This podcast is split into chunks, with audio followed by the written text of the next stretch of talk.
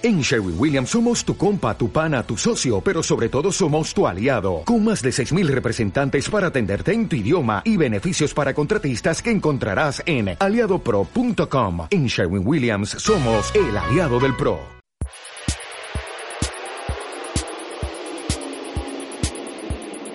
Tiempo de análisis.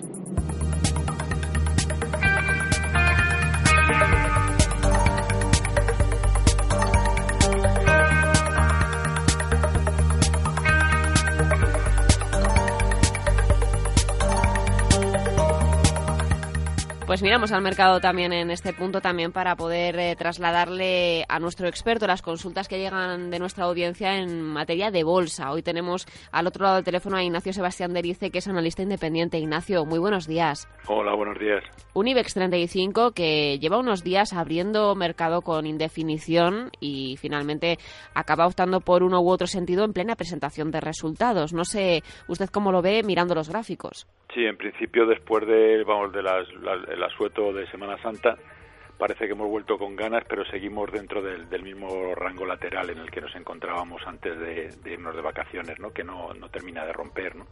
En principio, como comentabas, los, perdón, los resultados van a ser la, la guinda del pastel y en principio parece que están siendo todos o casi todos en, gran parte mejor de, de, lo esperado, ¿no? Los poquitos que han empezado a salir pero habrá que ir viéndolo y, luego hay que tener en cuenta 10.500 y sobre todo los 10.710 de los máximos anuales eh, deberían funcionar como, como resistencia. ¿no? En el caso de, los bancos, el sector financiero sigue dando noticias. Ayer tuvimos resultados de Bankinter, y CaixaBank y también Banco Sabadell. El lunes Bankia. Eh, estamos muy pendientes de esos resultados en donde vemos que se reducen los ratios de mora, vemos que el beneficio, bueno, eh, más o menos en, línea con, las expectativas del mercado. Eh, no sé si el sector financiero le gusta o hay algún valor dentro del sector financiero que pueda ser el gran catalizador de la atención de los inversores si hablamos de, oportunidades de inversión de cara al medio plazo. Sí, están fuertes, pero sobre todo los, dos grandes, vamos, los medianos, y como comentabas, han, tirado, pero están también eso.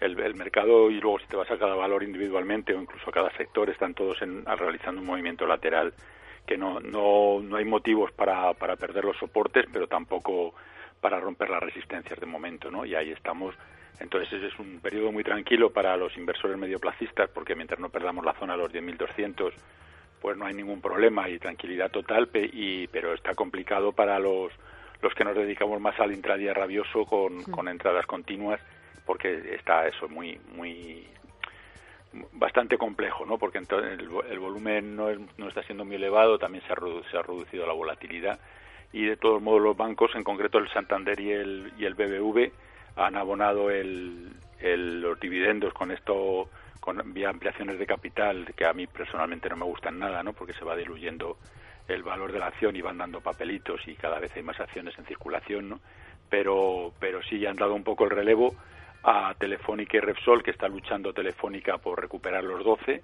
y Repsol por los, los 19 y, y sería importante no porque se habían quedado muy muy parados los, dos valores y por supuesto por su elevada ponderación en el IBEX pues son también las, las locomotoras que tiran del, del resto de los valores. Ignacio, ayer me preguntaban por Celtia. Yo no sé si es un valor que sigue o que pueda dar algún tipo de referencia a la audiencia porque lleva tiempo siendo, siendo noticia y, cosechando también bastante aceptación dentro de los inversores.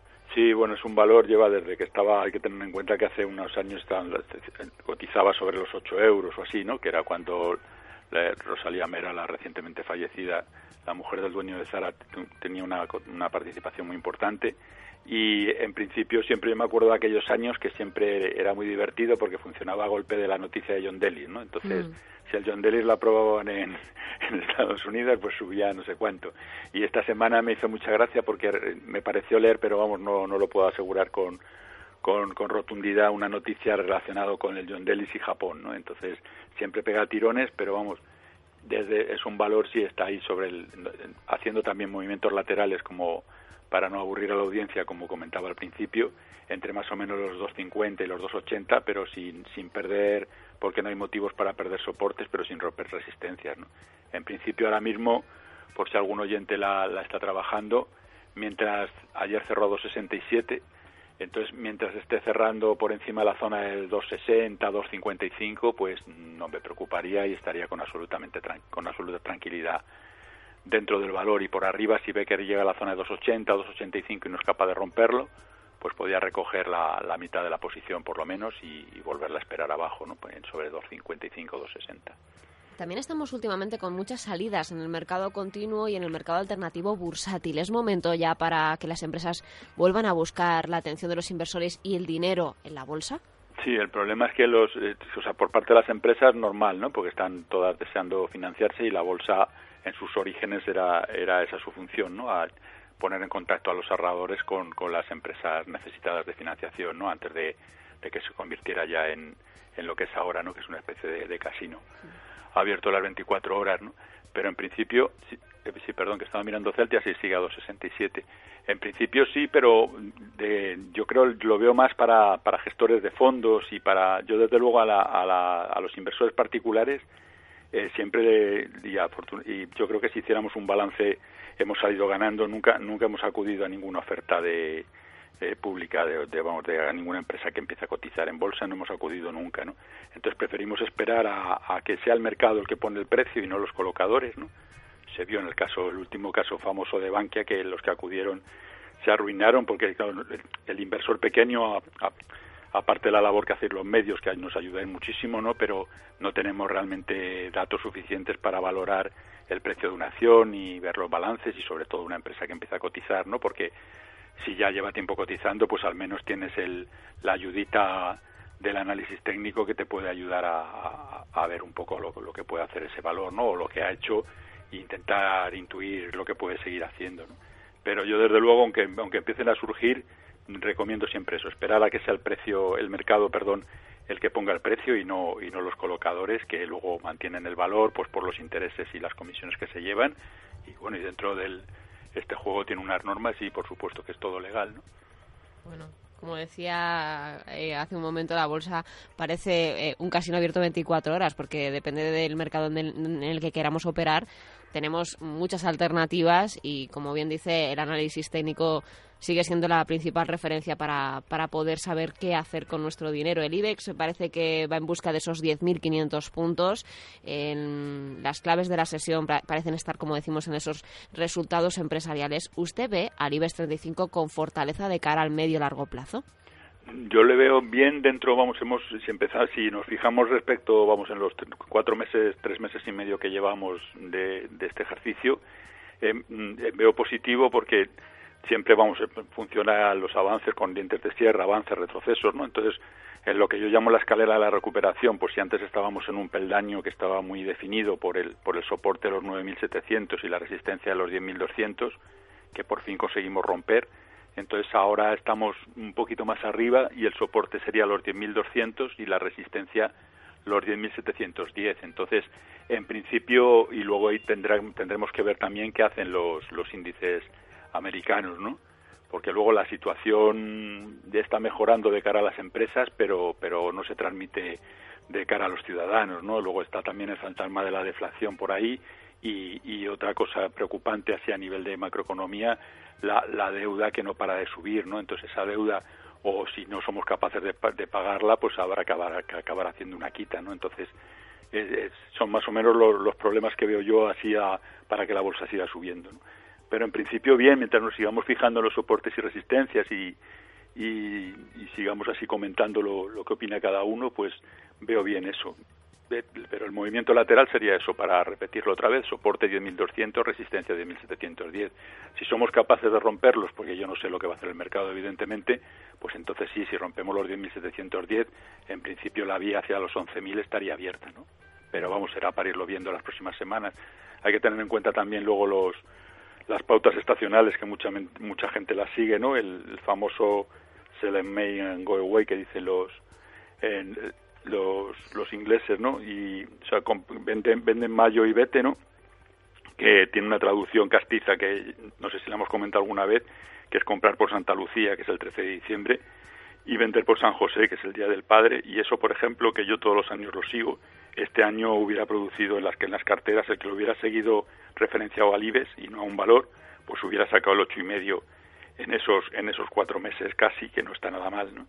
Es cierto que dicen que tanto el mes de abril como el mes de diciembre suelen ser meses tradicionalmente muy positivos para el IBEX 35. ¿Lo ve usted también que podría ser así? Estamos ya terminando el mes de abril. Sí, puede, puede tener estos últimos años, luego, luego ha venido el hachazo en, coincidiendo con, con julio, pero vamos que el, que las caídas vendrán cuando menos nos lo esperemos, ¿no? Hay que tener en cuenta eso, que, que, el, que el, los que mueven, los, los que tienen capacidad para mover los precios, o sea, los, grandes grupos que están, pues como, normalmente les da igual que la bolsa suba o baje, porque trabajan los dos lados del mercado y sin embargo la mayoría de los inversores que seguimos trabajando contado ya al alza casi todo y es lógico, ¿no? Porque eh, entra dentro de la, de la psicología y, de todo, ¿no?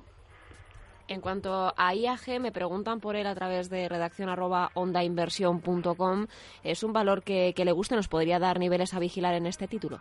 Sí, IAG está intentando romper los 5.10, está también como, como todo el mercado, eh, ahora mismo está 5.05 intentando el 5.06 y está como todo el mercado lateral, entre más o menos el, lateral del IAG sería un 4.90, 5.30 aproximadamente y entonces llega hasta arriba, no puede, baja a buscar a soporte, entonces el que le guste estos valores y se especialice, que yo eso siempre se lo recomiendo a todo el mundo, valores que nos gusten, que hemos seleccionado por fundamentales, pues porque son líderes en su sector, porque ganan dinero porque nos gustan o porque les damos dinero nosotros a ellos también con, con frecuencia muchas veces es, es un, un buen factor de selección y entonces ver, ver lo que están haciendo. Entonces IAG en este caso es eso, entonces ahora mismo sería un mantener mientras no pierda la zona del 4.95, 4.90 y si vemos que llega a 5.25, 5.30 pues recoger.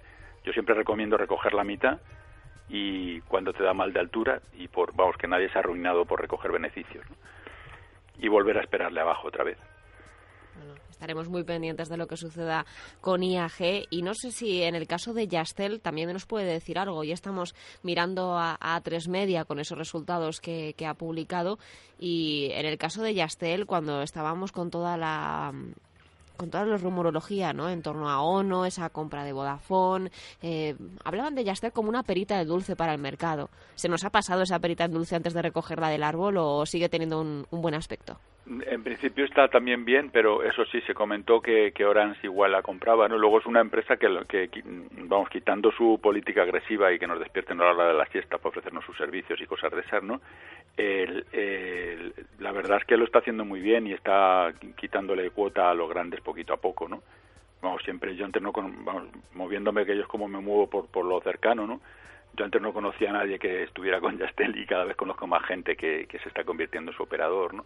Entonces está claro que están haciendo una política comercial de y lo están haciendo muy bien y de hecho el precio recoge todas esas cosas, ¿no? Porque nos estábamos moviendo antes de tres o cuatro euros más abajo hace no hace tanto tiempo, ¿no?